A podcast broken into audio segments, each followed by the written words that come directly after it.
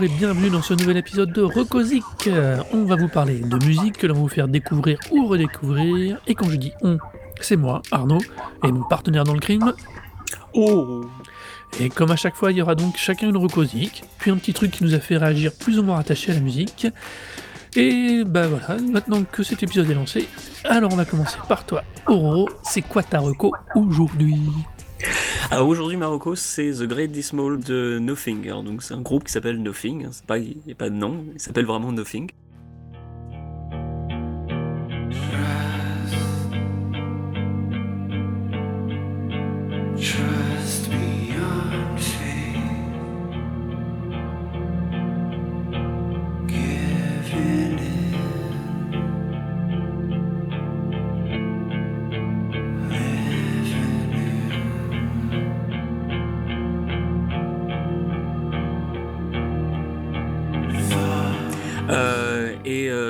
Dismal en fait, euh, cet album là j'ai voulu le recommander d'une parce que c'est un de mes albums favoris de l'année dernière, mais aussi parce que bah, il a commencé à neiger, euh, il fait très froid.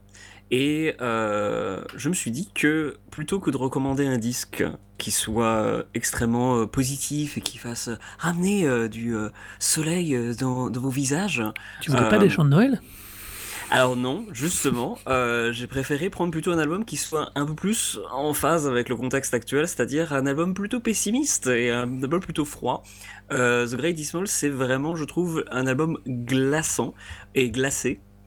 Euh, Il Mhm. y a beaucoup de, de- de différentes influences dessus, mais le, le résultat donne quelque chose de, de- qu'on aurait carrément pu mettre au frigo. C'est un petit peu comme si on avait mis euh, Quicksand au frigo ou que euh, on avait mis des en- enlevé leur mitaine à- et le- leur leur, leur doudoune à, à My Bloody Valentine. C'est tr- très très ouais, c'est pas très joyeux, mais c'est très beau et extrêmement bien composé. Alors moi c'est mon avis. Qu'est-ce que t'en penses? Alors, j'ai été assez surpris parce que hum, le pur style, j'accroche par défaut, on va dire, hein, euh, ce côté hardcore punk, euh, ça me plaît bien.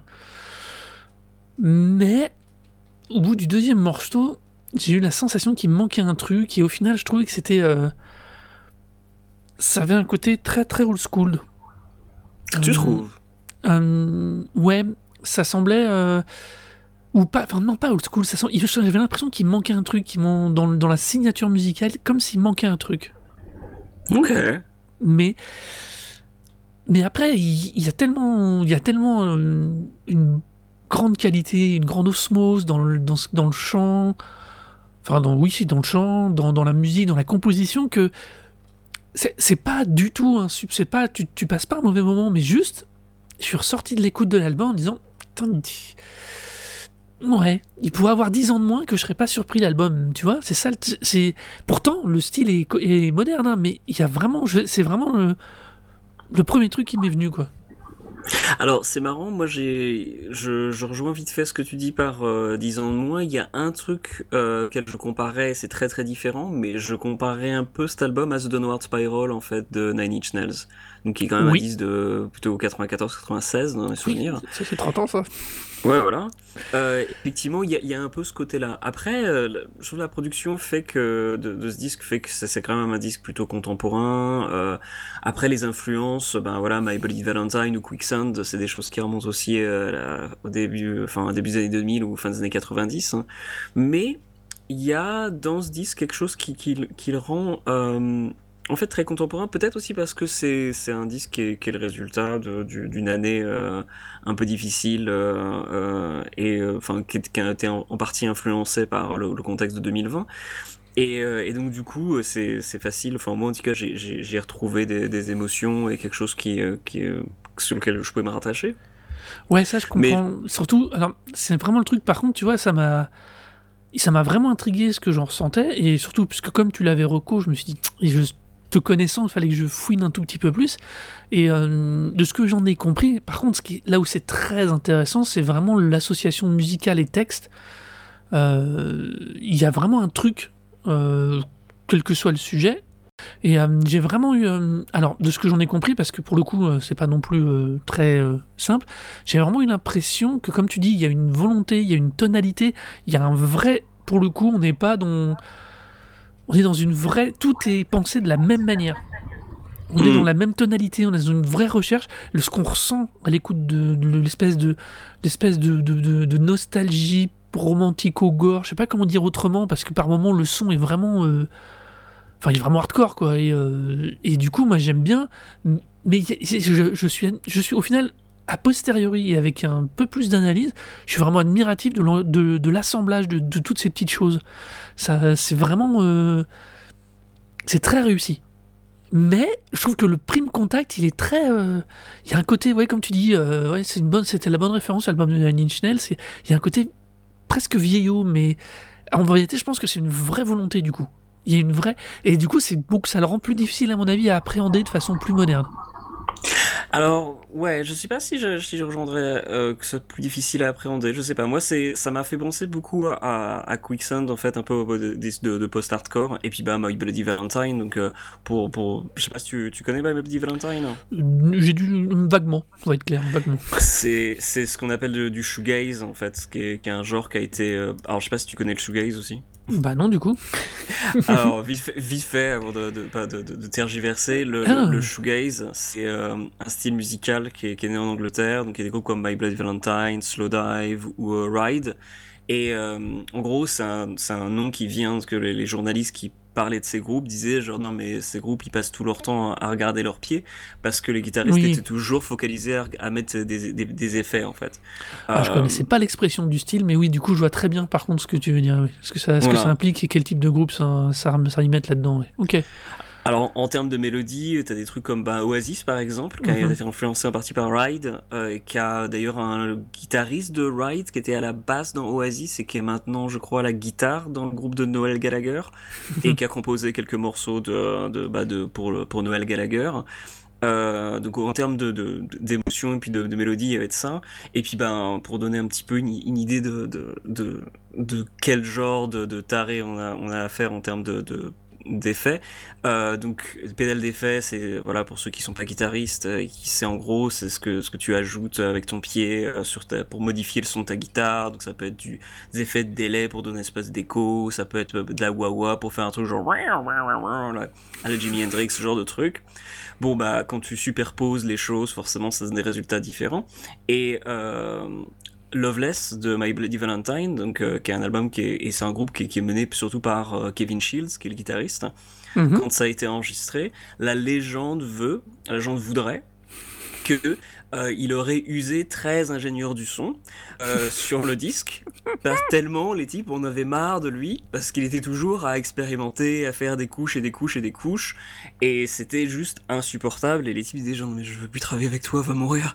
Et enfin le résultat est génial, hein. Loveless c'est un album fantastique, c'est vraiment, mais c'est des, des couches et des couches de son, et il y a un peu de ça en fait dans, dans, dans euh, The Great Dismal, il y a, alors c'est pas autant prononcé parce que vraiment Loveless, c'est, c'est, c'est des, c'est, enfin, c'est des épaisseurs molletonnées en fait. T'as l'impression dès que le disque commence, que tu tombes dans un, dans un, dans un nuage de, de, euh, dans un nuage tout simplement. C'est vraiment genre, alors que Nothing en fait, il y a ce côté un petit peu euh, euh, pédale d'effet à, à l'excès, mais ça reste quand même quelque chose euh, ou de très humain en fait. Ce qui est pas humain par contre, c'est un peu l'utilisation de la boîte à rythme qui est un peu présente dans le dans le dans le disque euh, et qui fait que qui rajoute un petit peu ce côté euh, un, un petit peu un côté inhumain en fait. hein. donc mélangé entre les, les nombreux épisodes d'effets, le, Mhm. le, le chant aussi qui a pas mal de qui a pas mal de, de, de textures aussi euh, ça donne un petit peu un, un, mélange en fait euh, homme-machine qui, qui rend le, le, le disque peut-être un peu aussi difficile d'accès et pour moi aussi qui le rapproche de Nine Inch Nails parce que ça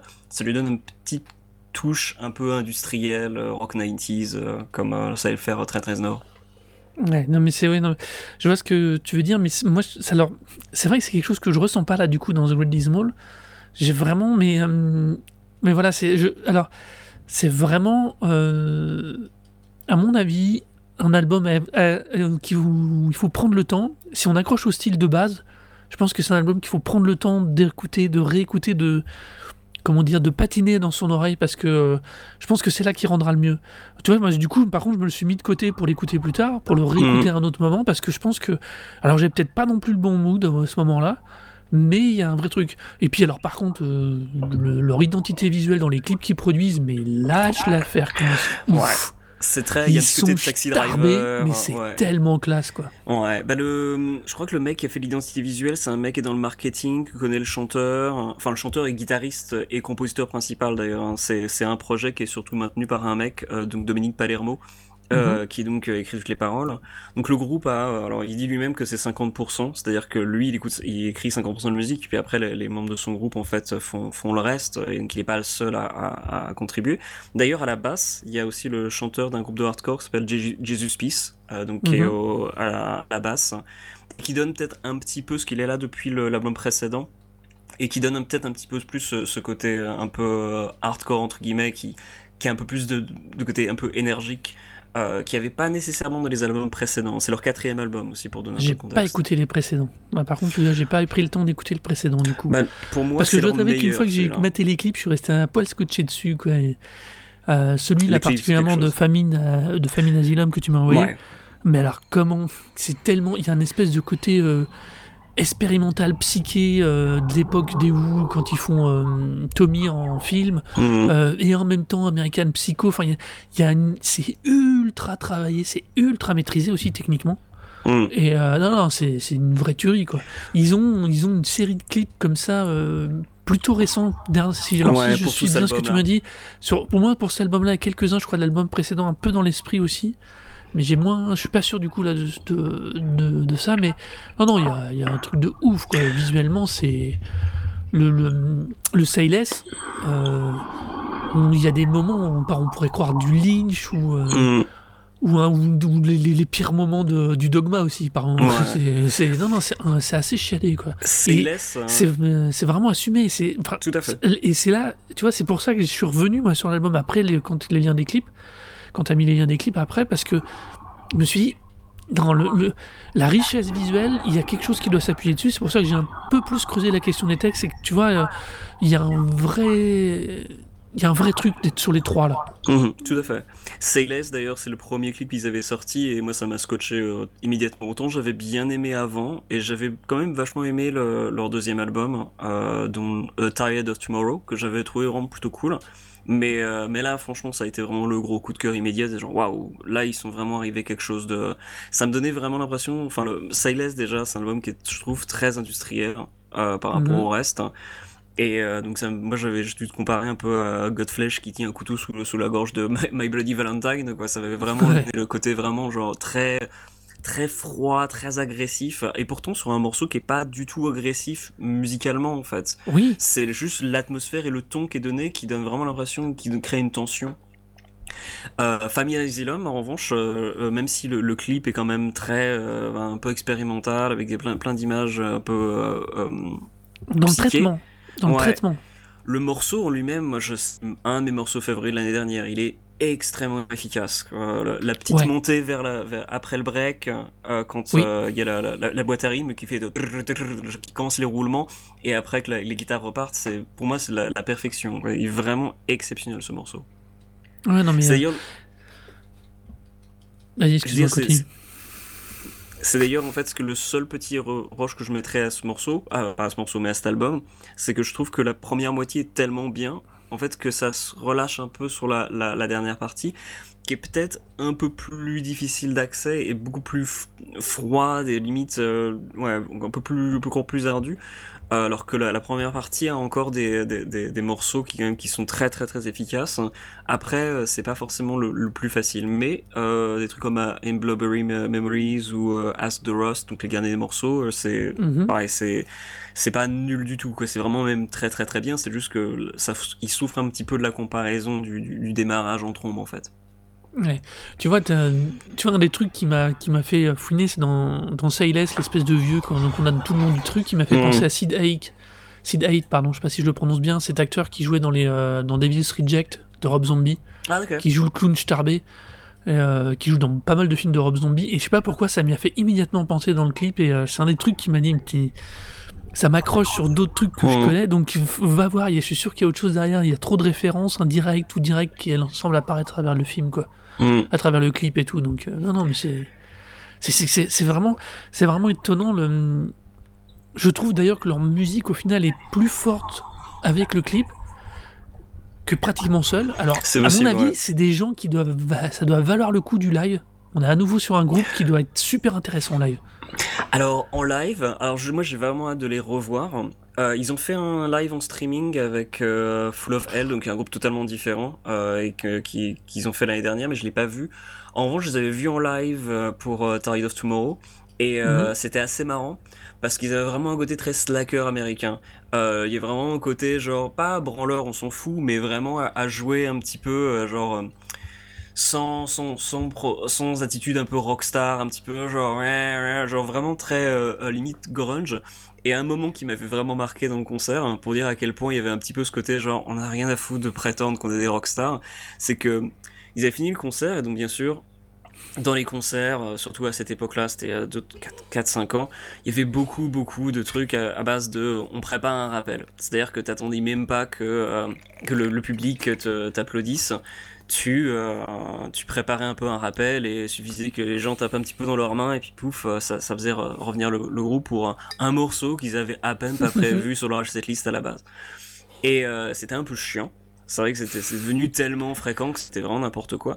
Et eux, par contre, quand ils ont fini le concert, le groupe c'est- est parti, sauf le, le, le chanteur guitariste, sauf, sauf Dominique Palermo, qui lui Mhm. est resté sur scène alors que ses potes se barraient, a pris la- le bras d'un type sur le devant pour regarder sa montre. Genre, lui- je crois qu'il lui a même pas demandé, genre, est-ce que je peux regarder ta montre? Il a pris le bras du type, il, a, il s'est penché, il a regardé l'heure et il a fait signe à ses potes, genre, non, non, non, mais on revient là, on n'a pas fini. genre, le côté Quoi Ça fait qu'une heure qu'on joue? Et on recommence, ouais. Genre vraiment le côté gros branleur à base de genre je vais même pas m'emmerder à, sortir de scène, euh, je vais même pas m'emmerder à demander la- l'autorisation à regarder l'heure sur la main de ce type.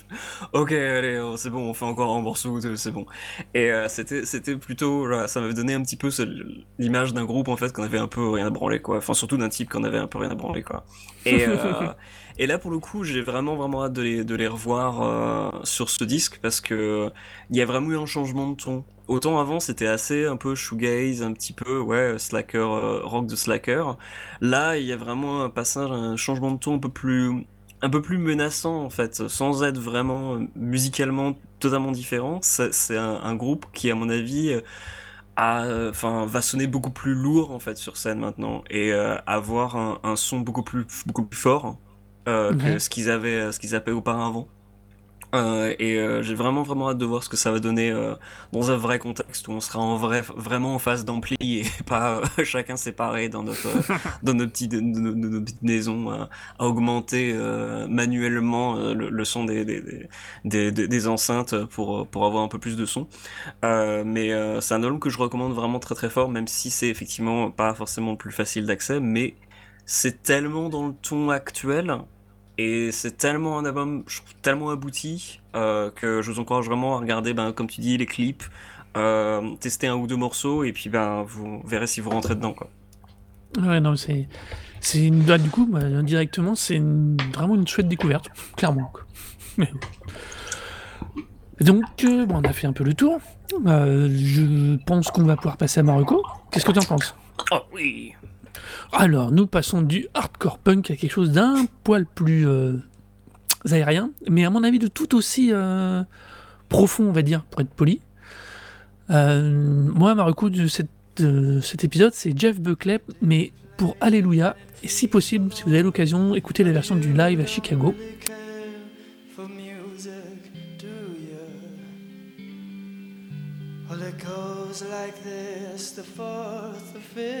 The minor fall and the major lift, the baffled king composing hallelujah, hallelujah.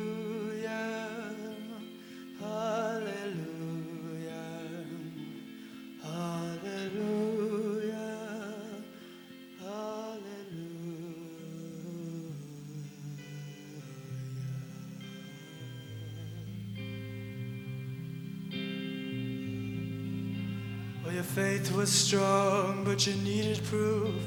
You saw her bathing on the roof, her beauty and the moonlight overthrew you.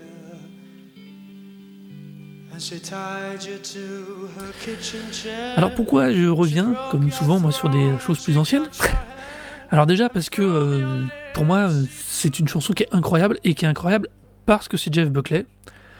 Alors, on va être super honnête, je trouve que même c'est une reprise, c'est une reprise d'une chanson de Leonard Cohen qu'il avait écrite en, je vais pas dire de conneries pour changer, euh, qu'il avait écrite en 84 pour son album Various Positions. Alors, il l'a écrit en 84, mais en fait, le morceau, il a mis 5 ans à l'écrire, en fait. Donc, le, en fait, le morceau date de plus longtemps que ça.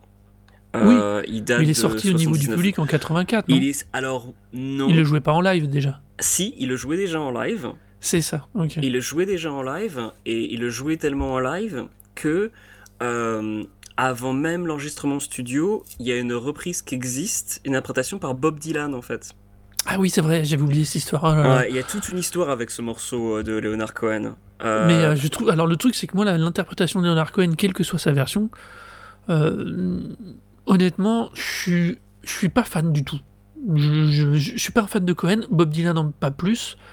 donc, si tu veux, j'ai un petit peu de mal avec ça. Donc, euh, l'appareil pourtant. Mais bon. Et la première fois que je l'ai entendu par Buckley, alors déjà il était déjà mort le, jour où moi je l'ai entendu, mhm. vraiment j'ai été mais littéralement scotché. Il y a une, il y a une musicalité, il y a quelque chose que lui apporte en plus avec son timbre de voix à lui, mhm. euh, et dans la manière qu'il a de l'interpréter de façon encore plus sobre que euh, les deux autres. je, je, trouve vraiment que c'est et c'est vraiment plus par rapport à l'ambiance actuelle, je trouve que c'est vraiment un bon petit morceau à scaler, pas trop longtemps, sinon après vous vous jetez par la fenêtre. Mais euh, c'est vraiment un truc, euh, enfin c'est vraiment une très très belle chanson. Et puis du coup, je trouve que à une époque où on nous a gavé de euh, radio crochet à base de Starac, où tout le monde faisait de la reprise d'un tel avec mhm. des voix de ouf, machin, bah non, ça c'est une reprise. Ça, Jeff Buckley, c'est une vraie reprise, c'est une vraie réinterprétation. Il se réapproprie le morceau. Et juste, il la chante pas il la transpose pas en pop, il, en fait un vrai truc. Et je trouve que c'est, c'est vraiment intéressant de voir au final. De, alors, d'écouter celle de Leonard Cohen, quel que soit ce qu'on en pense, et ensuite celle de Buckley, et on voit vraiment, euh, à mon avis, toute la progression, tout ce qui peut être fait sur les mêmes paroles, mais, mais avec un changement d'interprète. Alors, justement, c'est pas exactement ça l'histoire complète. C'est qu'en fait, la reprise de Buckley, c'est pas une reprise de Leonard Cohen, c'est une reprise de la reprise de, de morceau, non, de John Cale. Alors j'ai pas vu ce détail, tu vois, pourtant j'ai fouiné. Alors voilà, il y a un truc, bah, euh, j'ai fait aussi mes petites recherches. Et euh, le, délire avec ce morceau, c'est que donc, composé ah par Leonard Cohen, il sort euh, en 84 sur un disque, donc je sais, je sais plus comment tu... C'était quoi le titre de l'album Various Position. Various Position. Donc c'est le, premier morceau de la phase B. Il avait déjà été repris euh, par euh, euh, Bob Dylan à l'époque quand il l'avait vu en live et que Leonard Cohen l'interprétait. À la base, il y avait des, morceaux, des paroles qui étaient un, peu différentes parce que visiblement, il y a 15 couplets sur la version écrite par Leonard Cohen. Sur la version studio du, de l'album, il a juste 4 ou 5 couplets et il y en a genre quelque chose, peut-être trois supplémentaires dans le live qu'il interprète à Londres. Mais mhm. entre-temps, en fait, l'album, donc non seulement de Leonard Cohen, cet album-là, euh, Leonard Cohen était un peu en perte de vitesse, c'était les années 80, il n'y avait pas grand intérêt euh, euh, pour des, chanteurs de, son genre. Du coup, son label a écouté vite fait les premiers morceaux et, elle lui a fait genre, on sort pas ça, va mourir, ça, ça va être, ça va pas, enfin voilà, on n'a pas confiance du tout, donc on sort pas le disque. Donc le disque est en fait sorti beaucoup plus tard par un autre label indépendant, mais entre-temps, John Cale a vu Leonard Cohen interpréter le morceau, a demandé à euh, Leonard Cohen est-ce que je peux faire une reprise? Parce qu'il y avait un magazine français qui voulait faire mhm. un album de reprise de Leonard Cohen. John Cale ayant sûrement été contacté fait à Leonard Cohen est-ce que tu peux me filer les paroles? Cohen lui envoie toutes les paroles et en fait John Cale va sélectionner des couplets qui sont les mêmes que sur la version studio mais d'autres couplets supplémentaires qui n'étaient pas sur la version studio mais qui étaient aussi écrits par euh, Leonard Cohen. Et il enregistre sa version qui est ensuite celle qui est entendue par euh, par, par Buckley. Ah, J'avais pas ce détail. par Alors, juste un truc, par on- l'intermédiaire de sa babysitter à l'époque. Juste un truc, John Cale, euh, c'est le membre du Velvet Underground. hein. Voilà. C'est bien ce John Cale là, juste euh, pour recadrer. Ouais. Ok. Alors moi, j'avais pas du tout trouvé cette info, même si alors que on- du coup, en même temps qu'on en parle, bah, je vois qu'elle est sur la page wiki de la chanson. J'aurais dû faire un peu plus gaffe. Mais oui, non, donc c'est. euh, Oui, bah du coup, en attendant, enfin moi, c'est un morceau du coup qui a une richesse en lui-même, qui prête très bien à la reprise. Mais ça Mm, change rien au fait. fait que c'est quand même lui qui l'interprète le mieux. Ah oui, moi j'apprécie très- les deux en fait. Alors je connais pas la version de John Cale du coup, putain. Moi non plus. Faudra que je fouille. J'ai pas du tout écouté. Ouais, faut, doit se trouver quand même assez euh, raisonnablement facilement parce que maintenant, du coup, tout le monde s'y intéresse. euh, Enfin, tout le monde s'y intéresse. Disons qu'elle fait partie officiellement de l'hi- de l'histoire de, de- du, du morceau, d'autant plus que, ben, euh, Alléluia, c'est un morceau qui est repris par plein, plein, plein d'autres mondes en plus de, de, de Buckley. Enfin, depuis Buckley, du coup, il y a énormément de monde qui l'a reprise.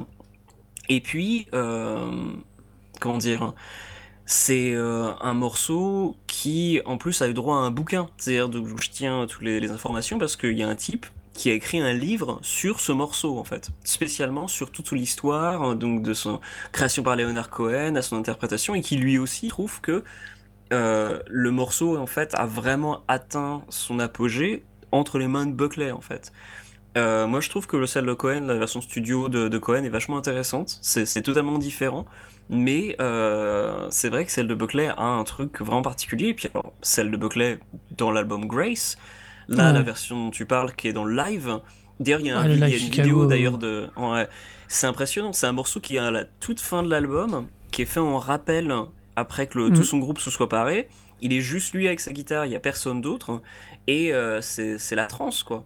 C'est l'impression que le type est en train de voler, quoi. C'est tellement le, le- Et puis ça correspond tellement en- alors, à l'image ren- qu'a toujours cherché à envoyer Jeff Buckley de sa musique, de son interprétation, de son style. Mm. C'est... Il y a une espèce de... de paroxysme entre le personnage, la chanson et le moment, là, dans... qui est... euh, C'est, vraiment, tu, tu, c'est lui entre guillemets totalement, et c'est la meilleure, c'est la meilleure interprétation de cette chanson. C'était le meilleur moment pour la faire, on va dire entre guillemets. Et il y a, parce que tu vois, je, autant je connais celle de Leonard Cohen et honnêtement, elle m'emmerde. Euh, celle de, euh, de John Cale, du coup, euh, elle de John Cale, elle m'interprète, elle m'interpelle d'autant plus qu'elle est sur la compilation. Comme tu dis, donc j'ai, euh, j'avais complètement passé à côté, putain. Ouais, y a- y a- c'est pareil, cette compilation-là, il faudra que je la trouve. Passons. Mais voilà, donc Ouais, c'est alors, elle, le, elle le paroxysme maintenant, mais. euh, Oui, oui. Je disais, elle, doit se trouver maintenant, mais ça avait l'air d'être bien bien obscur à la sortie. Enfin, quand euh, Buckley a fait sa reprise, euh, genre il y a euh, quelques personnes qui ont dû l'acheter, c'est tout. Qu'en plus, c'est un magazine français. Je sais même pas quel magazine l'avait orchestré. C'est les Arocs. Peut-être les Inrocks. Ah, c'est les Inrocks. Bon, voilà. C'est les Arocs. Mais euh, c'est logique. Mais euh, mais genre ouais, c'est totalement genre c'est ça aurait pu être une note de bas de page en fait. Ah oui, non, mais c'est c'est hallucinant. Et et hum, il y a vraiment, on est sur, euh, on est vraiment sur euh, ce- ces choses qui, par moment, euh, font qu'un artiste, quel qu'il soit, explose littéralement tout et restera et reste potentiellement très longtemps dans la mémoire plus ou moins collective ou quand dès qu'on parle d'une chanson il revient. Parce qu'il y a eu un moment il était par, en parfaite adéquation entre ce qu'il montrait, ce qu'il voulait montrer, ce qu'il chante et le contenu de ce qu'il chante, tu vois. C'est Mm. là, c'est c'est Jeff Buckley. C'est une espèce de cristallisation très euh, Stendhalienne, tiens d'ailleurs pour le coup, de Jeff Buckley. C'est Jeff Buckley point la ligne quoi. C'est clair qu'il il, a- il incarne vraiment le, le, le, le morceau et d'ailleurs euh, du Ouais. coup en fait alors je sais pas du coup euh, qui euh, de quelle confession et, euh, et Jeff Buckley ou s'il y avait un, un, un lien particulier avec parce que pour le coup Leonard Cohen en fait euh, il y a beaucoup d'éléments en fait de la, la, la culture juive en fait dans l'écriture du morceau original mais qui sont écrits en fait pour servir un propos qui est lié euh, euh, au sexe et euh, à la à, comment dire pas à la- à l'amour mais à une, une, re- une relation en fait une relation charnelle. Et de ce que j'ai cru comprendre en gros une sorte de manière de réappropriation du, du terme alléluia. Donc euh, plutôt que de dire euh, plutôt que d'inciter les gens à faire rendre gloire à Dieu euh, en fait à, à rendre gloire à soi-même en fait. Donc un, un- quelque chose de très genre le- moi en tant que en tant que personne Non, justement, c'est l'inverse. C'est le côté euh, célébration de célébration de la personne en fait. Euh, célébration de la personne dans toutes ses dans toutes ses dans tous ses défauts en fait. À ce que j'ai Oui, parce que dans ce cas-là, oui, je vois ce que tu veux dire. Euh, alors, ça, c'est l'histoire de Jeff Buckley. Il est californien. Il n'y a pas, il a pas de rapport religieux particulier. Euh, Mm. un- il- quand il était ado, il aimait Kiss, on lui offre ses guitares électriques. Il a un parcours ultra standardisé, quoi, entre guillemets, si ce n'est Mm. qu'il a très rarement vu son père. Euh, Bah oui. Donc euh, il y a une Tim espèce, peut-être, c'est, ouais, il y a peut-être un, il y a peut-être un lien. C'est peut-être plus de ce côté-là, tu vois, que j'aurais été chercher quelque chose à la limite si on devait voir un truc comme ça, mais je- à l'époque, comme il est déjà bien, bien à fond, quoi, c'est euh, dans cette espèce de musique, dans cette espèce de tonalité, de, de- d'ambiance qu'il veut, qu'il, qu'il crée autour de sa musique. Euh, Mhm. Je crois vraiment que euh, je crois que c'est juste, il, a, il est vraiment à un point où il- les paroles, il se les réapproprie. Oui, il, en- il ne les porte pas de la même manière parce que c'est Jeff Buckley Je pense aussi. et qu'il ouais, n'a pas ouais. le même passif. Mais je pense pas qu'il y ait beaucoup plus d'interprétation à mettre là-dedans. Je crois que lui, il, il la ressentait tellement fort, peut-être à son niveau. Mais tu vois, c'est pour ça que je le voyais plus dans une espèce Mhm. d'interprétation nihiliste que réellement de, pro- de, de, de message à porter, tu vois. Ouais, Je le voyais plus comme ça. Le problème aussi avec, Je- avec Jeff Buckley, c'est que ben du coup c'est un type qui, qui est mort dans des circonstances un peu mystérieuses, qu'on sait pas s'il s'est donné la mort ou si c'est juste un accident euh, qu'il il a, il s'est noyé, mais qui est lié aussi au fait à son père, euh, donc Tim Mhm. Buckley, qui était lui aussi musicien, qui a eu une carrière musicale euh, dans les années 70, qui a quelques albums plutôt mémorables, dont un je crois c'est Star Sailor, qui est, qui est plutôt connu dans, dans- pour, pour l'époque, et Mhm. euh, qui lui en revanche s'est donné la mort très jeune. Donc Ouais. du coup, il y a un peu ce- ce- ce- cette sorte d'interprétation aussi par rapport au personnage de Jeff Buckley comme étant une figure extrêmement tragique puisque euh, il prend en fait, il connaît peu son père, finalement prend la même direction artistique, enfin peut-être artistique, mais en tout cas devient aussi musicien. Et puis euh, est extrêmement créatif pour finalement euh, euh, se donner la mort aussi ou, disparaître tout simplement. Voilà, disparaître, peut-être pas au, pas au même âge, mais euh, je crois que le, le- le père c'était 27 et lui c'était 30, donc c'est pas non plus méga loin quoi. Non, non, puis alors, il y a une pseudo-légende urbaine autour de sa mort et tout. Il fait partie du fameux, euh, je sais plus, il est comme Kurt Cobain, je crois que c'est le club des 37 ou je sais plus quoi. Ou... Enfin, c'est le même genre de mort et 27. de situation, ouais, ou le club des 27, je Mm. sais jamais. euh, je trouve ça déjà, euh, ça me fait. Enfin bon. Enfin bon. Mais c'est juste. Alors, au-delà de sa mort, moi, c'est vraiment le. C'est vrai que tout, du coup, quand tu écoutes le morceau, a posteriori, quand moi j'ai découvert, alors qu'il est en posthume, du coup, même le Mhm. live, euh, c'est vrai que. Alors évidemment, tu peux pas t'empêcher de penser aux circonstances de sa mort, mais. Mais à ce moment-là, au live, tu peux pas dire. Enfin. Juste, c'est vraiment. C'est superbe, c'est fort, c'est incroyablement frissonnant. Mais, je sais- mais il, est, il est cette chanson pour moi, définitivement. Mais est-ce que c'est fait, ouais. Un, un indi- est-ce qu'indirectement, arrivé à ce point-là, puisque c'est quand même sur le son seul et unique album d'ailleurs, euh, est-ce que c'est ouais. ça qui génère. Oui, studio, pardon, oui. Euh, parce que les maisons de disques ont bien retrouvé trois lives après derrière, dont un double Oh, disque. plus que qui- ça. Ouais. Bah après, les dont un double album qui, doit- exceptionnels, qui est hein. composé de presque quatre lives différents, si j'ai bien compris. Ouais. C'est assez. Enfin, c'est pas grave, tout le monde a fait son argent. Pas Bah, le live on Chicago, parlera de ça. ouais, le live à Chicago, il a d'ailleurs un son très très bon son et, euh, et le Ouais. reste des morceaux est vraiment exceptionnel aussi. hein. En revanche, Ah ouais, pour non, le mais- coup, moi le morceau que je retiens le plus, c'est toujours euh, Grace. C'est le morceau avant celui-là, je crois, dans le tracklisting. Non, peut-être un peu avant, mais en tout cas, Grace, il est enfin, juste exceptionnel comme morceau. C'est pour moi son morceau plus que ça, plus que la reprise de, Ah oui, de, de Alléluia. Oui, alors je suis d'accord avec toi. Le si on hors reprise, je suis d'accord avec Ouais. toi. C'est vraiment, euh, Incroyable. on est, euh, c'est Grace, c'est ce- c'est un morceau incroyable qui est vraiment euh, assez Mm. dingo quoi. Mais, mais je trouve qu'Alléluia, paradoxalement, sans être de lui, le cristallise plus. Le personnage, tout ce qui va être après, une fois sa mort faite, va, ça, ça- t'as l'impression de tout voir de lui là. Bah, c'est un morceau très, dé- très nu en fait, où t'as l'impression Mm. qu'il se dénude, qu'il est- se met totalement à nu parce que justement il y a que lui en fait, alors que Grace du coup il y a un groupe, euh, même si lui qui a, tout composé, enfin je Ouais. présume, euh, il y a tout de même, euh, tout de même d'autres instruments, alors que là c'est vraiment lui tout seul quoi, peut-être même dans la version studio et dans la version live, euh, il y a personne d'autre avec lui et donc du coup, enfin c'est vraiment, je trouve c'est un morceau un peu peut-être pas prise de risque mais D'autant plus qu'il dure 7 minutes quand même dans le live. Mhm. Euh, c'est quand même euh, à tenir tout seul euh, avec juste une voix. Voix dire qui, ce que tu disais que tu as découvert ça à posthume, et visiblement, enfin, de ce que j'ai pu lire vite fait de- des biographies de Jeff Buckley, en fait, à l'époque, oui, il avait un, il y a des gens qui ont connu à l'époque, mais de son vivant, et il avait une certaine renommée, mais en fait, bon, sa, sa grande reconnaissance, elle est venue après sa, sa, sa disparition.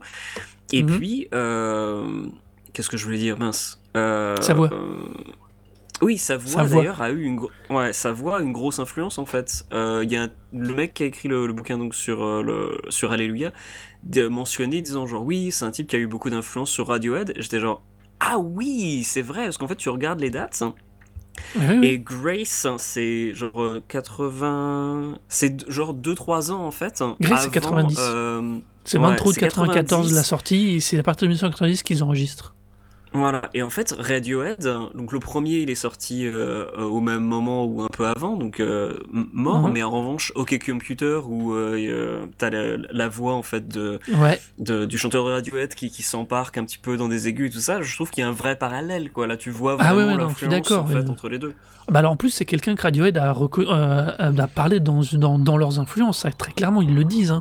L'album Grace, d'ailleurs tout comme Muse, à un autre niveau, et Coldplay, mais là, faudra me dire Logique, où, ouais. mais ça, c'est pas grave. Mais euh, Ouais. non, je sais, je blague. C'est des choses comme ça. C'est un Voilà. peu horrible. Comme Mais. Radiohead, c'est peu- évident qu'il y a une continuité dans le- entre Jeff Ouais. Buckley et Radiohead. Il y a une vraie continuité. Et puis Muse, bien sûr. Enfin, bon, Muse et Radiohead, déjà, il y avait quand même une petite continuité. Mais, euh, mais rien que la voix de. C'est Mathieu Bellamy euh, Mhm. pour euh, Muse. Euh, il a. Enfin, voilà, il y a quand même un, un, un lien qui est peut-être pas non seulement dû à Jeff Buckley, mais qui est quand même vachement. Parce que il a pas Enfin, il y a un peu des influences chanteur lyrique, euh, Matt, Matt Bellamy. Donc, enfin, je crois. hein, vais peut-être utiliser les mêmes mauvais termes. On tapera sur les doigts s'il le faut. Mais. Oui. mais bref, toujours est-il que voilà, c'est clairement dedans quoi. L'influence Buckley, elle est là quoi. Ouais, ouais, non, mais c'est. Euh, et du coup, là, si on replace euh, tout, ce, tout cette espèce d'ensemble qu'on vient de dire, on se rend compte que cet album, ce moment, ce, ce gars, Jeff Buckley, ce morceau, cristallise derrière tout un tas de choses et on se retrouve avec une espèce de chaîne musicale assez super riche, super dynamique et. euh, et moi j'aime bien ces moments, euh, ces artistes ou ces moments où c'est des fois c'est des fois une chanson qui sont à ce point où là c'est un album complet Grace, mais euh, où- qui sont vraiment qui me font évoluer entre guillemets les choses qui font grandir le tout un ensemble musical tout un tas de choses et, euh, et c'est pour ça que je c'est vraiment ce, cet album et ce live si possible c'est vraiment des trucs à écouter euh, et à se refaire même euh, 20 ans après 30 ans après Non, Ouais, j'a- presque j'avais 30 ans, jamais. Ouais, j'avais jamais écouté ce live et euh, je l'ai écouté donc du coup avant l'émission quoi et euh, c'était vraiment vraiment quelque chose de, de, de très prenant. Après c'est émotionnellement voilà c'était quand même bien ça ça m'a drainé quoi. C'était quand même un truc Ah euh, ouais. pas difficile à écouter mais après j'étais genre bon ok je vais faire autre chose. Je je, je passe Ah à ouais, non, peut-être, mais c'est quelque chose pas- de plus innocent. Voilà, oui, bah c'est c'est c'est euh, c'est enfin c'est- de la enfin moi c'est ce que c'est pour ça que j'aime la musique, même si j'arrive pas euh, Mm. des fois à retenir les noms des gens que j'entends ou même trois fois dans la journée. Mais euh, voilà, c'est c'est ça. Moi, je trouve que c'est on est sur du c'est pas un pinacle, mais c'est un moment c'est un moment qu'on d'écoute super intéressant, super enrichissant, même si on en sort fatigué. On ne peut pas que ressortir avec de la joie de la musique. D'ailleurs, ton choix d'album juste avant, The Great Dismal de Nothing, c'est dans le même genre. C'est dans, c'est la même logique. Ce sont des albums qui travaillent le sentiment, le ressenti d'une manière Mm. très particulière. Et c'est, enfin, c'est tout, c'est tout l'intérêt des choses, quoi. Enfin, de ce type de, ça, c'est, là, on a affaire à des vrais artistes, et là, c'est intéressant. Ouais, c'est c'est clair que les vrais albums, c'est ceux qui te marquent émotionnellement et pas juste parce que le son est intéressant ou alors le type il a joué très très très vite à la guitare et c'est vachement bien quoi. Voilà. Pour le coup, euh, les- Buckley, euh, Buckley, il, avait l'air de toucher bien bien à la guitare, mais enfin c'est jamais démonstratif quoi. C'est c'est toujours euh, c'est toujours beaucoup pla- beaucoup beaucoup plus placé sur euh, la composition, la manière dont les instruments euh, interagissent ensemble, plutôt que de dire genre regardez, je suis un super guitariste. Ou regardez, Ouais, je non, chante super euh, bien, genre bah ouais mais faut voir ce que ça Ouais, non, mais quoi. euh, mais il avait, euh, si tu regardes dans sa bio, il a, il a joué avec, il a eu sa guitare assez jeune, je le disais tout à l'heure en blaguant Mhm. à propos de Kiss. Mais enfin, il était vraiment, il se passionnait pour Kiss. Il, euh, il a quand même joué dans l'orchestre de jazz de son lycée. Donc, au Mhm. niveau technicité, euh, les, les orchestres de jazz, on, on peut dire ce qu'on veut. Ouais. L'apprentissage de la technicité, c'est top pour ça. Euh, Ouais, non, c'est- pas léger. donc c'est pour ça. Donc c'est quelqu'un qui, par rapport, surtout en 80 euh, et des en 94, arrive avec un bagage technique qui est pas non plus. euh, on, est- on commence à avoir des gens qui arrivent des fois avec un plus une énergie qu'un vrai bagage. Et euh, donc c'est pour ça, il est, il est extrêmement intéressant à tous les points de vue. Ouais, et d'ailleurs, euh, il a, il a bossé vite fait avec euh, de, un peu le monde du jazz, que j'ai lu qu'il avait aussi mis, fait, enfin, interprété un instrument sur un album qui était sorti sur le label de Tzadik de John Zorn, donc un, un musicien free jazz new-yorkais, euh, une grosse, grosse, grosse, grosse carrière, euh, plein, plein, plein, plein d'albums. Mais donc, du coup, qui est, euh, qui est, qui est, euh, le, le peu de temps en fait que Jeff Buckley a, a eu à être reconnu par un grand public en fait, il a il a l'air d'avoir collaboré à beaucoup de monde. C'était un type qui était pas un boulimique mais qui voulait qui voulait vraiment créer en fait. Bah, dans, on compte dans la dans sa bio, il a quand même travaillé, il a quand même été au Guitar Institute, euh, il a été vraiment bossé euh, sa guitare et l'objet en tant que tel. Donc euh, Mm. c'est euh, non non, c'est un ça avait- il a il donnait vraiment l'impression d'être un bourreau de travail quoi.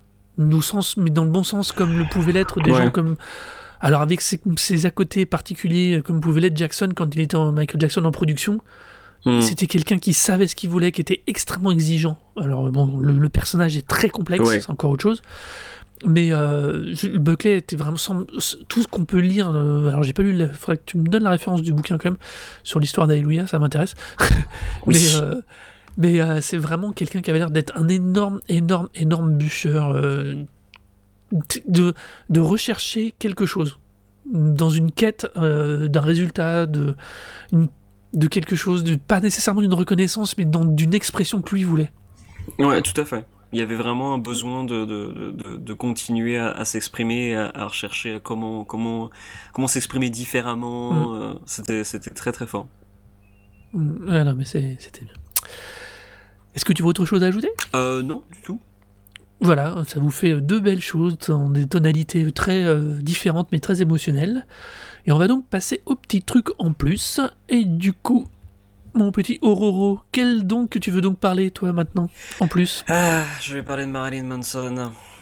Ah, on va encore faire dans le guet. Voilà, exactement, la joie et la bonne humeur. Donc, euh, je vais passer sur les détails de tout ce qui est en train d'être révélé sur le coup de Marilyn Manson, mais ce que, bah, pas vraiment besoin de, de, de tout rappeler. euh, visiblement, le, bonhomme, même s'il n'avait jamais paru comme étant un type, euh, euh, je sais pas, peut-être qu'on s'imaginait que le type était paraissait euh, euh, comme étant un petit peu genre euh, ah oh, je suis trop troublé mais en fait c'était peut-être que de l'apparence. Bah non c'est pas juste qu'il est trop troublé c'est que c'est un gros connard qui exploite les gens et qui visiblement a fait énormément de mal à, à beaucoup de femmes de son entourage hein. pas uniquement que des femmes mais aussi beaucoup de femmes et donc du coup sort énormément de témoignages euh, actuellement de personnes donc qui qui ont été victimes de ces exactions euh, et euh, c'est important de les écouter mais ce qui est surtout important je trouve c'est que au-delà de ça, des gens comme par exemple Trent Reznor commencent à dire genre non mais Mhm. je savais déjà que c'était un gros connard.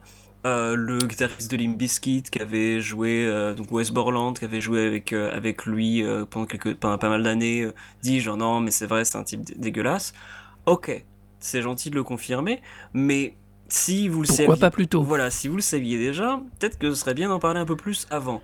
Mais au-delà de ça, le truc, c'est que je pense que le fait que les- ces révélations ne tombent que maintenant, c'est qu'en fait, avant ça, je pense que les femmes qui étaient victimes de Manson ne se sentaient pas capables d'être entendues, ou en tout cas, ce qui, a déjà, ce qui avait sûrement été dit n'avait été pas écouté.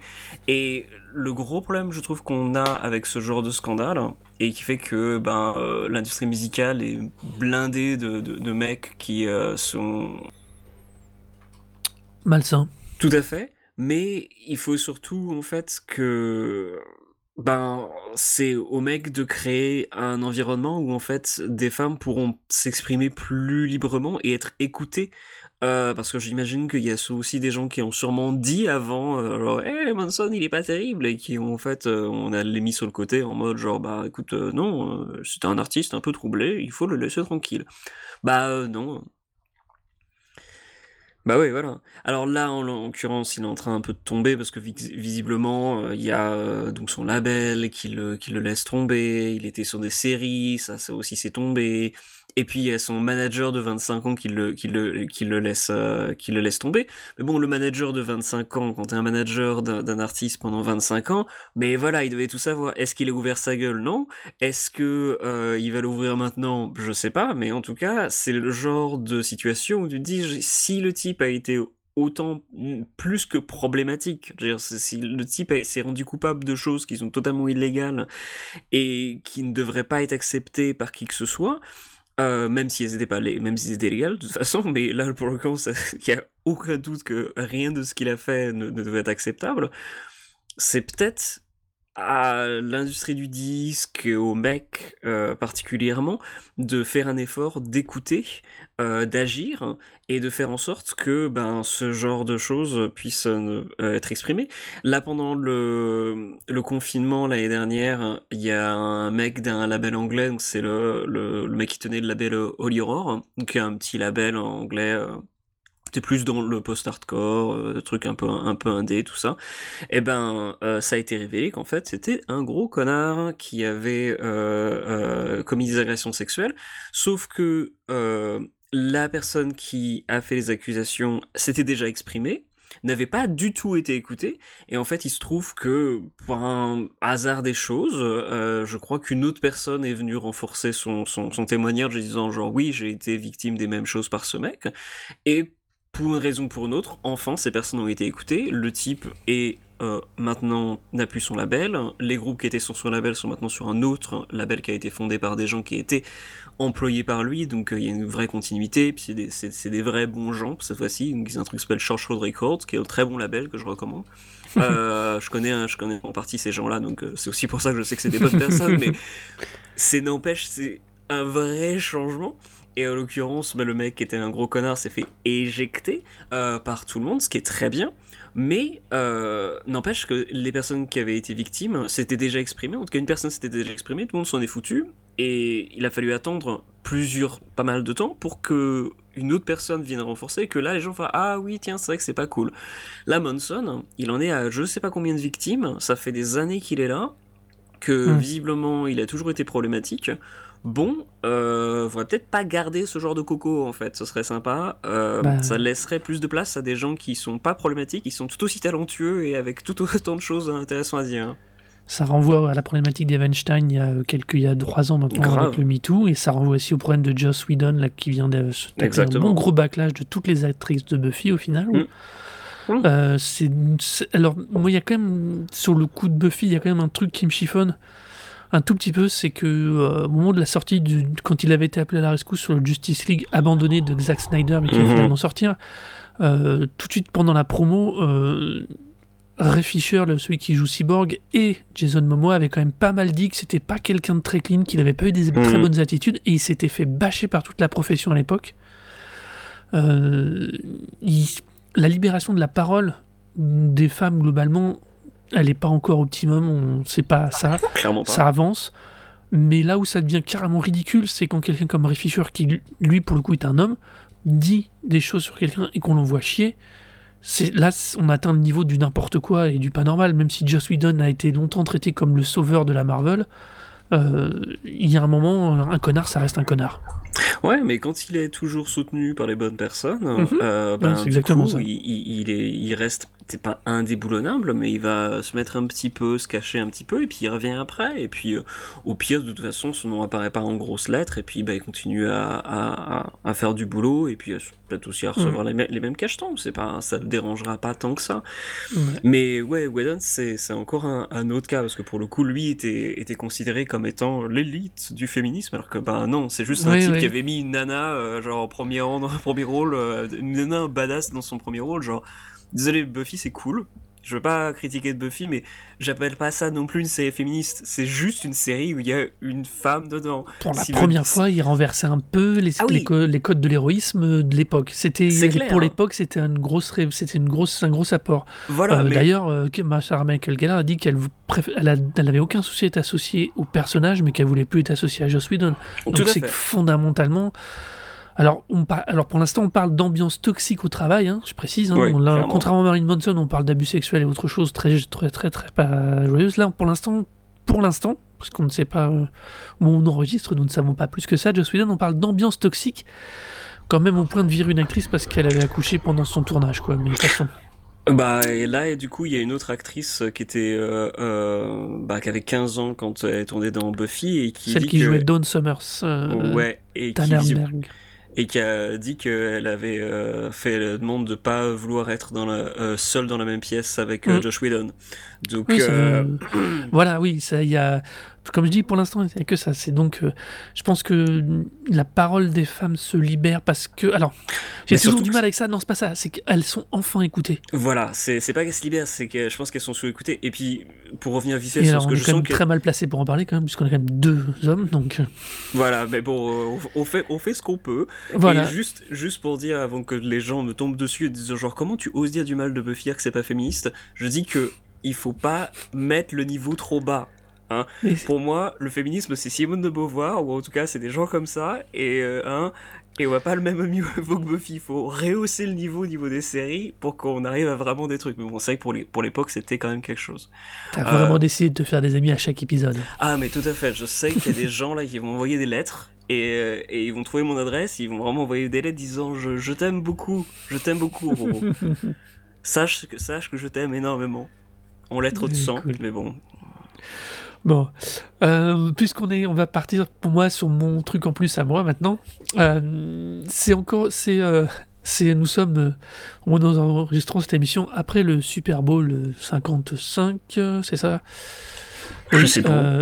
oui, c'est 55. Et nous avons eu droit à un show, comme souvent, il y a un petit concert pendant à la mi-temps, mais ça, c'était The Weeknd, je ne reviendrai pas dessus. on- C'était, c'était sympa. sans Je plus. pas regardé. Mais on a eu un post-show, un post-match avec euh, Miley Cyrus qui nous a fait une prestation sur scène. Tout, tout dans le Miley Cyrus, ça veut dire que c'était légèrement outrancier comme il faut, c'était pas très très juste tout le temps. Mais on a surtout eu l'arrivée de Billy Idol pour faire une reprise euh, de White, euh, White Wedding. et, et non. J'ai pourtant non, j'aime bien, j'aimais bien ma White Wedding à l'époque. Billy Idol avait son petit grain de voix. Il a plus de voix. Il a plus de voix. Et il avait. Et au lui, pire, il avait Cyrus qui chante en c'est ouais non, il avait plus de voix là. On aurait dit Keith Richards dans ses plus mauvais jours quoi. Ah, non non, il a plus. Euh, il a des fois ramener des vieilles idoles, c'est pas du tout une bonne idée et c'était vraiment pas. Il y avait même pas de fun parce que du coup, tu sentais que Miley Cyrus se rendait compte que ça passait pas du tout. Ouais. Elle a ramé pour tirer le- le- les deux morceaux, ils en ont fait un à elle et White, euh, White Wedding de, de Billy Idol. Et elle a ramé tout le long, la pauvre. Euh, moi, je dire mon chapeau quand même, parce que quand on arrive à ce niveau et continuer le show et continuer d'essayer de le tirer vers le haut, c'est non, c'est classe. C'est, c'est... Mais le, le- sur l'intention, c'était une catastrophe. Quoi. Et, C'était- euh, c'était pas- ouais. catastrophe. Y avait. vous, pouvez, vous pouvez le voir sur YouTube hein, si vous voulez Ouais, vous marrer à ça dure moment. deux minutes. Oui, Dieu merci. Ça dure deux minutes et euh, même vers la fin, je me suis forcé à le regarder jusqu'au bout parce qu'on allait en parler. Parce que sinon, je pense que j'aurais arrêté beaucoup plus tôt parce qu'il y avait quand même. J'ai beau dire, genre, oui, dans les commentaires, euh, ils disaient, oui, quand même, il y avait beaucoup de problèmes de micro pour, pour euh, Billy Idol, mais j'étais aussi de l'avis de dire, genre, Hmm, je suis pas sûr que ce soit juste le micro, en fait. Parce qu'effectivement, Mary Sauce, comme tu dis, elle, elle, poussait sa voix pour justement, euh, allez, renforcer le truc.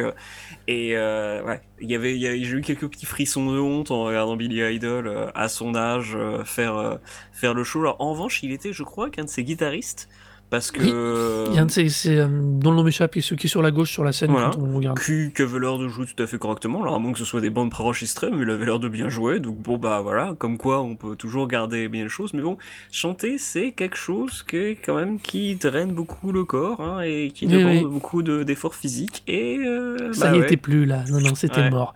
c'est très Et mais euh, typiquement pour une fois qu'on avait un show de mi-temps euh, du Super Bowl qui était à peu près euh, correct, euh, sans truc bizarre, non non, ils ont réussi à, quand même à nous faire un truc mémorable que, que tout le monde n'a retenu que ça du post-show, donc du pré-show et du post-show, donc c'était enfin voilà quoi. C'est c'est et puis Billy Idol, ça fait un moment qu'il faut pas le ressortir. hein. C'est pas la première fois qu'il fait des prestations, euh, comment dire, secondaires pour être poli. Oui, Donc voilà. tout à fait. Et d'ailleurs, alors j'aimerais bien pouvoir retrouver ça, mais euh, il avait fait un... Il était venu sur scène, je crois, l'année dernière ou il y a deux ans, pour euh, une annonce du stade de New York où genre il était venu chanter pour euh, je sais enfin faudrait que je retrouve ça et mettre ça dans les liens. C'était aussi très très discutable tu disais genre oh tu, tu sais encore chanter mais tu viens pour faire une sorte de publicité pour une initiative de la mairie de New York? Qu'est-ce que ça avait ça avait zéro sens. C'était juste mais tellement étrange que il y a, y a, de quoi se demander avec Billy Idol genre est-ce que tu as tant que ça d'impôts à payer? Est-ce que tu as si mal investi ton argent? Est-ce que White Wedding ne te rapporte pas encore des sous? Euh, comment, comment se passent euh, les, les, revenus et comment, comment tu gères tes thunes? Parce que si tu acceptes encore ce genre de choses, est-ce que c'est juste pour l'amour de l'art? Ou est-ce que c'est aussi parce que tu as vraiment besoin de payer les traites de ta maison? Je ne sais pas. À mon avis, il a des très grosses traites parce qu'il il annonce quand même une tournée aux États-Unis en 2021. C'est chaud. D'ailleurs, euh, en parlant aussi vite fait de, des tournées et euh, pour revenir sur le Super Bowl, un truc qui était quand même bien, bien, bien euh, malaisant pour le Super Bowl, c'était pas tant Billy Idol, mais le fait qu'il y avait tout le public qui avait pas l'air de porter de masque et qui faisait respecter aucune distance. Alors, je veux bien qu'il y ait pas mal de gens vaccinés aux États-Unis maintenant, surtout par rapport à la France. Mais pas tant que ça, au final, par rapport à la proportion de population. Euh, bah oui, par rapport à la population, c'est clair, mais le, non, le pourcentage est plus élevé qu'en France. Donc bon, je dis juste ça. euh, chez nous, c'est pas dur. Chez nous, c'est n'importe quoi. Heureusement, toi, tu t'es réfugié euh, dans la perfide Albion. Mais oui. euh... Et curieusement, l'Angleterre a aussi plus de gens vaccinés. L'Angleterre. L'Angleterre, les amis, regardez les news de ce qui se passe, les informations pour l'Angleterre. Vous comprenez pourquoi? C'est incroyable que l'Angleterre post-Brexit arrive à faire quoi que ce soit correctement C'est pas faux ça. Et pour revenir à la question du Super Bowl, c'était très bizarre. Il y avait toute une tribune où il n'y avait rien de respecté en termes de distanciation. Ils avaient le masque. Par contre, dans le reste du stade, fallait pas se tromper. Il y avait des photos de gens qui étaient mis sur les euh, fauteuils. Et du coup, de loin, tu avais une sensation de masque qui était qui est ah cohérente. Ouais. Et alors qu'en vérité, les gens restaient relativement assez, quand tu regardes Oh, bien sur les ralentis et tout, en vérité, les gens restent à- dans le. Alors, il y avait une- vraiment une tribune où c'était la fête du slip, hein, ça c'est clair. D'accord. Euh, c'est celle qui était dans l'axe des caméras, par exemple, au moment des chants, c'est tu, tu te demandes d'où sortaient les gens, mais il y avait le reste du stade était beaucoup plus euh, intelligent, on va dire. D'accord. On va attendre. Mais bon, donc euh, on va revenir à un truc un peu de musique, entre guillemets. hein. Je vous rappelle, Billy Idol, on vient de le- lui casser un peu du sucre, et en plus, mais si jamais vous n'êtes pas d'accord avec nous, allez le voir en concert dans sa tournée en 2021-2022. Voilà. Il a annoncé des dates. Vous nous direz ce que vous en avez pensé. Bah hein. ouais, à, Parce 80, que là- à 80, seulement à 80 euros le ticket, ça, ça a intérêt, il y a intérêt à y avoir beaucoup de pyrotechnie en fait. Voilà, beaucoup de pyrotechnique, de l'autotune. Non, pardon, on va pas dire ça. Mais bon, voilà. Et c'est sur cette, une fois de plus, sur une bonne petite médisance rigolote que nous finissons cet épisode. Euh, J'espère qu'il vous aura plu ou pas. Venez nous dire sur nos Twitter ce que vous en pensez. Donc moi, mon Twitter, c'est arrobase Arnaud Doucet, A-R-N-O-D-O-U-C-E-T. Et toi c'est Oro, H-O, Hero, Hero, et puis ben vous me retrouvez aussi sur mon site Delay and Distortion où je recommence à poster plein de chroniques de disques dessus, donc euh, vous pouvez aller voir, jeter des yeux là-dessus. Encore plus de bon. Et puis, Oh oui. bah, prenez garde à vous, et puis à très vite. A plus, bonne soirée